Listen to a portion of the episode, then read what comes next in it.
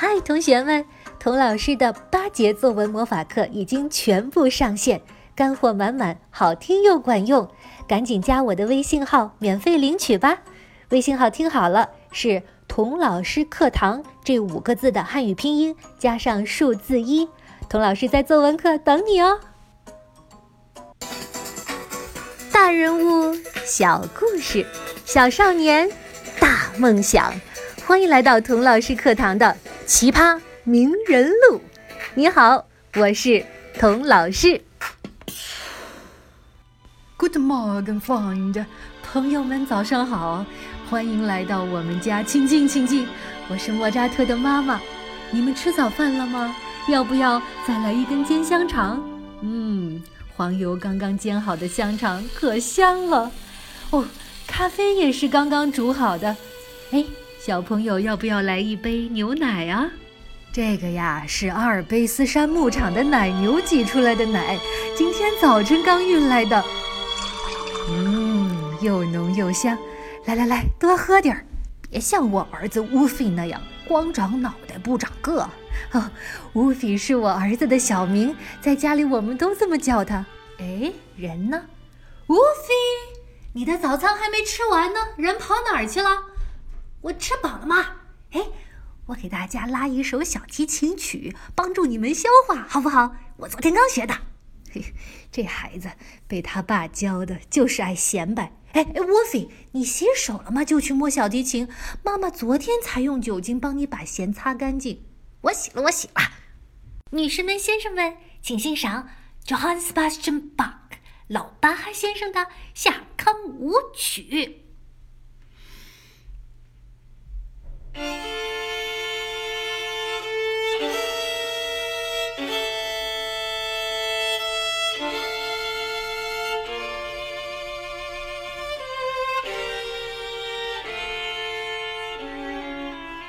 嗯，南尼尔，你仔细听，老巴哈的独奏曲就是厉害呀，严丝合缝的，所以呀。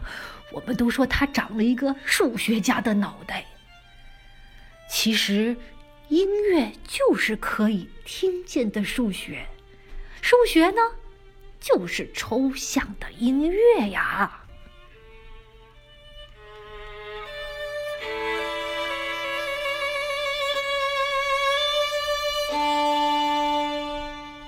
嗯，好好，不错不错，Lucy。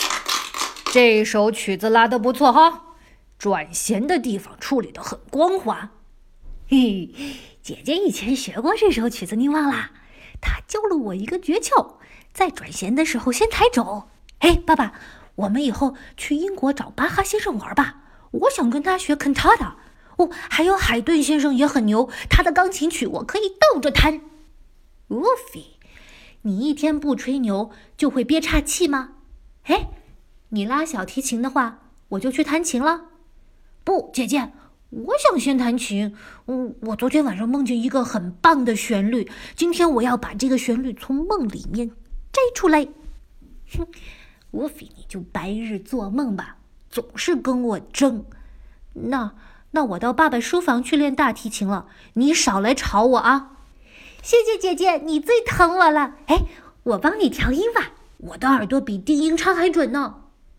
少跟我来这套，你还不是眼馋妈妈新给我买的法国松香？我告诉你啊，他要是不见了，我就跟你算账。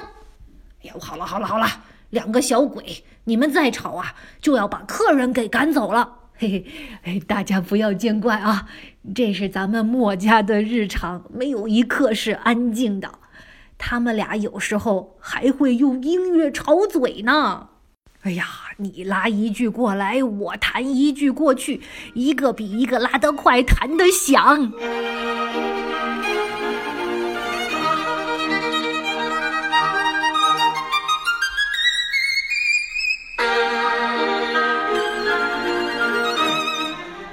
谁说吵架不是音乐了？吵架最有节奏感了。哎，爸爸，你不是说音乐家的伟大不在旋律，在节奏吗？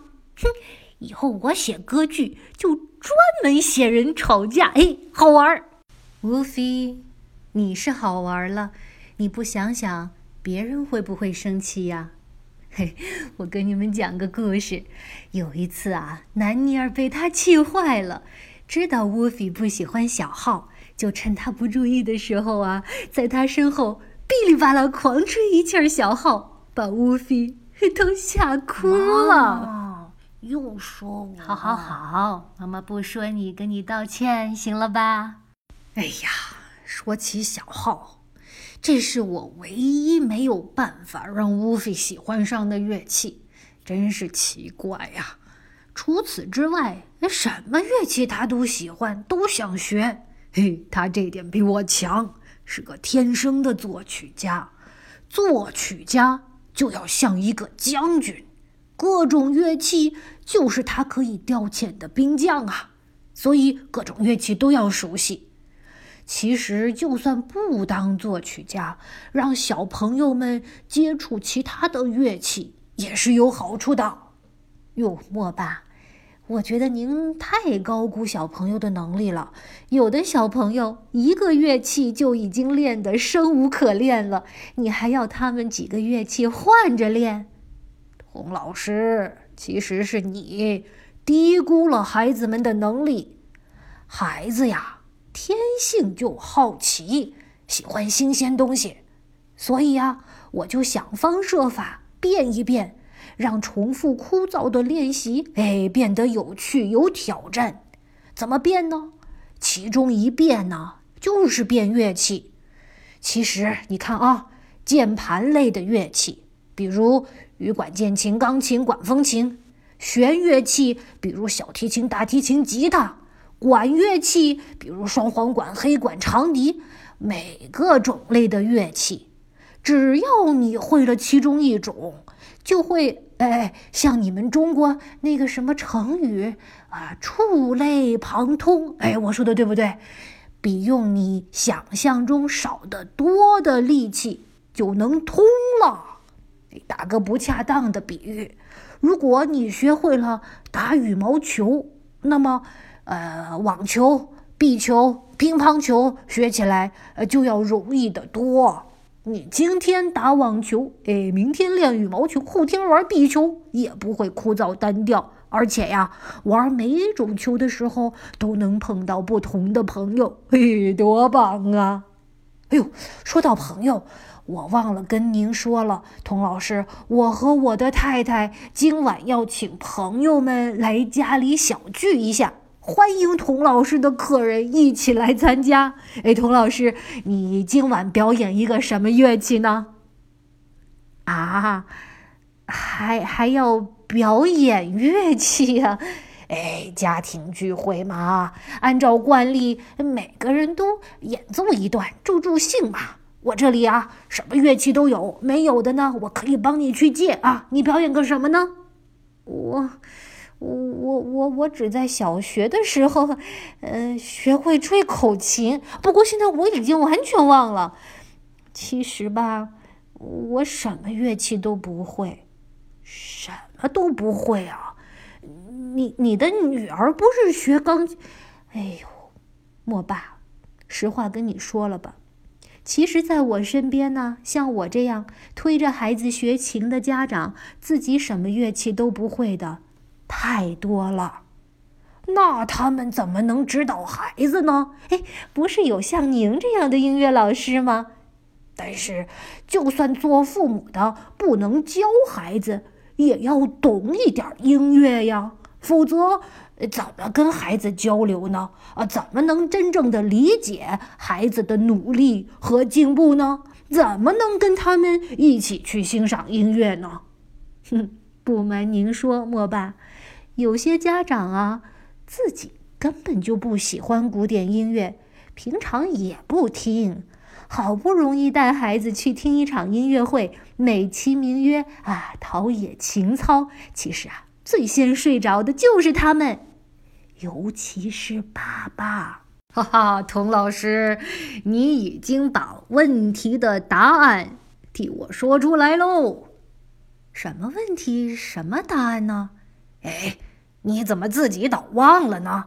上一集你不是问我，怎么样才能让孩子喜欢上音乐，喜欢上练习吗？哦，对对对，我想起来了。哎，可是我还是不知道答案呢。一件事情，爸爸妈妈自己不热爱，也不愿意花时间精力去了解熟悉，怎么能要求孩子哎莫名其妙就喜欢上，呃，主动坐在那儿一练就是几个小时呢？啊，我明白了，原来这答案在妈妈、爸爸身上啊！今天来到您府上拜访，我才知道，是您和您的太太让孩子们切实的感受到音乐是那么的生动自然、美妙有趣。